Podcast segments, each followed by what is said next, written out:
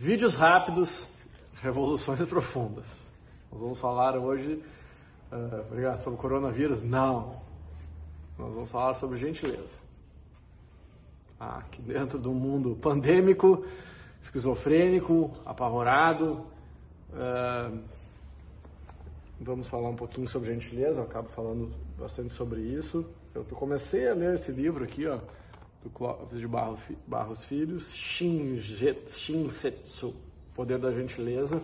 Uma ideia é fazer stories sobre cada um dos pequenos capítulos, são vários capítulos aqui, horas me enrolando, mas aí como eu me comprometo publicamente eu começo, né? são 56 capítulos, se eu fizer né, a cada dois dias stories sobre esse assunto, já dá quase um ano de brincadeira.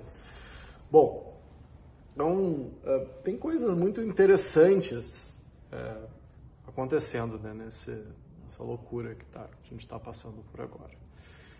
Talvez esse vídeo, quando você assiste, esteja um, um, esteja um pouquinho defasado, né, porque eu sempre publico depois, eu tenho vários vídeos na, na fila. Uh, mas, quando o mundo entra em colapso, quando as pessoas entram em colapso, coisas interessantes acontecem. Vou dar um exemplo mais, até muito mais drástico do que, a, do que o coronavírus. A Segunda Guerra Mundial. É, depois da Segunda Guerra Mundial, o mundo entrou na maior era de paz da história. Porque falo isso com tristeza, né? Mas os desastres e o sofrimento unem as pessoas. É tão forte que a gente fica arranjando sofrimento nessa vida. Porque o sofrimento nos humaniza por um lado. Quando a gente sente dor, a gente sente que a gente está vivo.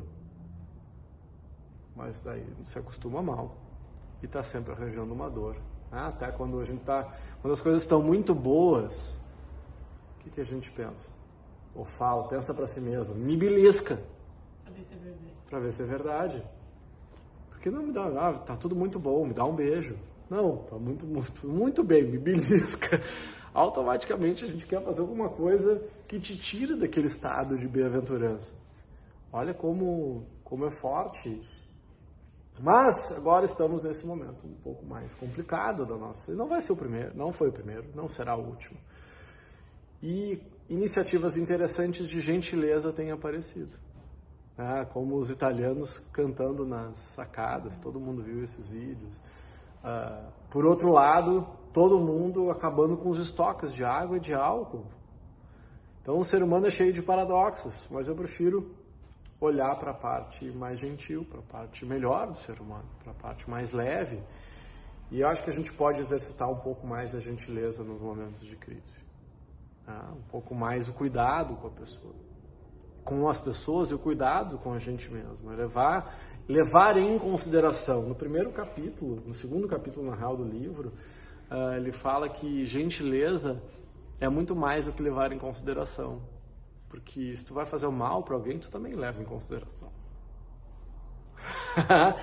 se eu vou fazer o mal para alguém, eu também levo a pessoa em consideração. Em consideração que eu vou fazer mal para ela.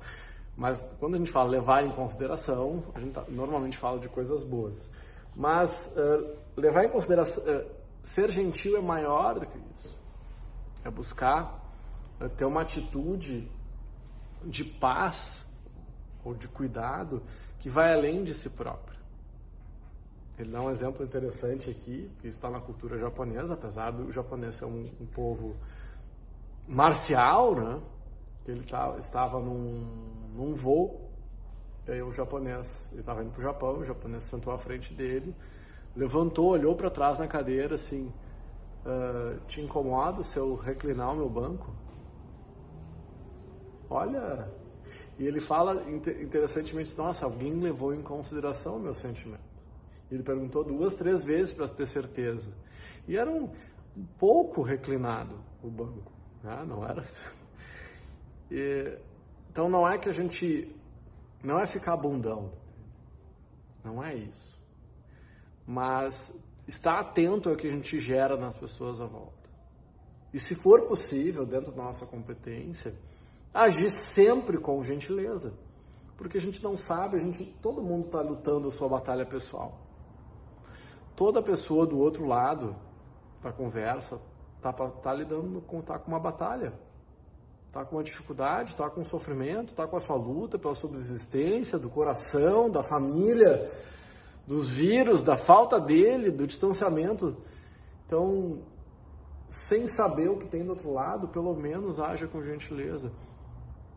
Eu, a minha, tenho, eu tenho uma hater né, nas redes sociais que, que é, mas só foi sobre esse assunto que ela eu estava falando sobre gentileza e ela começou a falar, brigar comigo porque eu estava propondo que as pessoas fossem gentis. Fala isso para os oprimidos! Vai, entrou num. Ah, ok. Ah, e eu, aqui ele faz uma distinção da arte da guerra e da arte da paz, né, do, do Sun Tzu e do Shinsetsu, que as duas artes elas buscam eficiência. O Sun Tzu, a arte da guerra, busca eficiência na guerra o Shinsetsu busca a eficiência na arte da paz. Mas eu, como artista marcial, desde os oito anos de idade, uh, entendo que existe a gentileza, inclusive, na arte da guerra.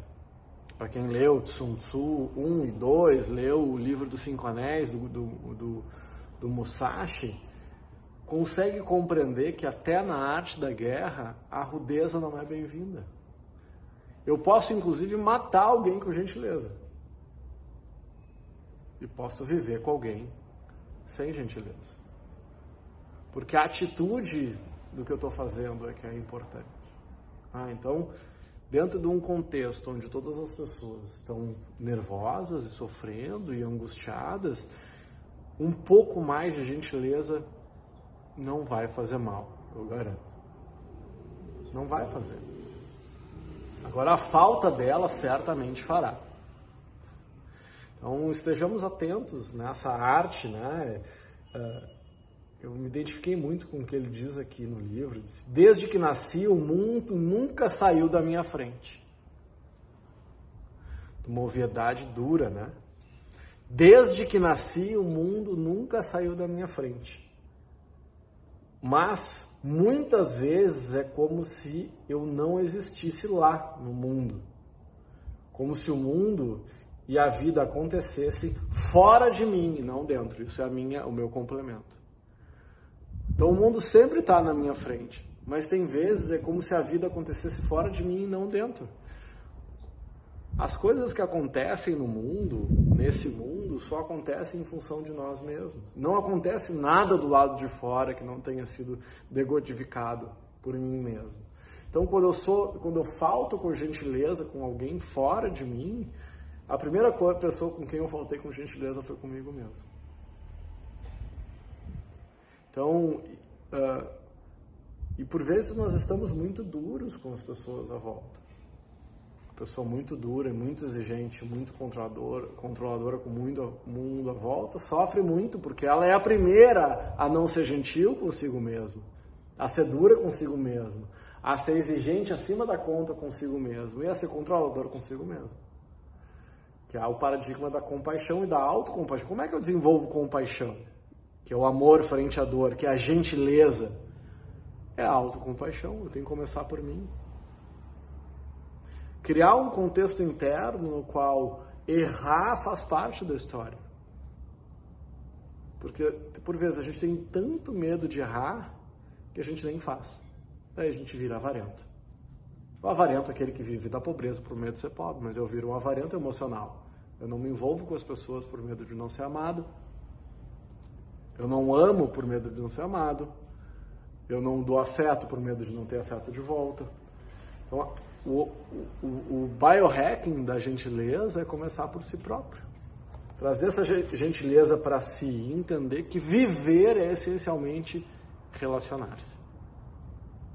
Se eu entendo que viver é relacionar-se e que liderar é um privilégio, eu vou viver com gentileza e vou crescer à altura das pessoas que eu sirvo. E é isso, nesses momentos. Fecha aqui e manda esse vídeo para alguém que está precisando de mais gentileza. Beijo no coração.